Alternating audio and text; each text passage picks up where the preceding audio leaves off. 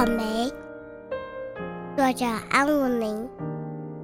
草莓是一个害羞的小姑娘，穿着绿色的裙子，躺在三枚绿色的叶片下面，偷偷的向外张望。她看见了亮晶晶的星星，她看见了明晃晃的太阳，她看见了种草莓的老人的身影。风儿轻轻地吹。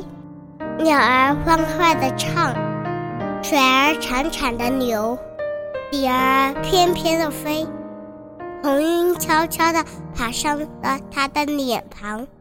草莓姑娘，草莓姑娘，羞涩慢慢染红了她的眼睛。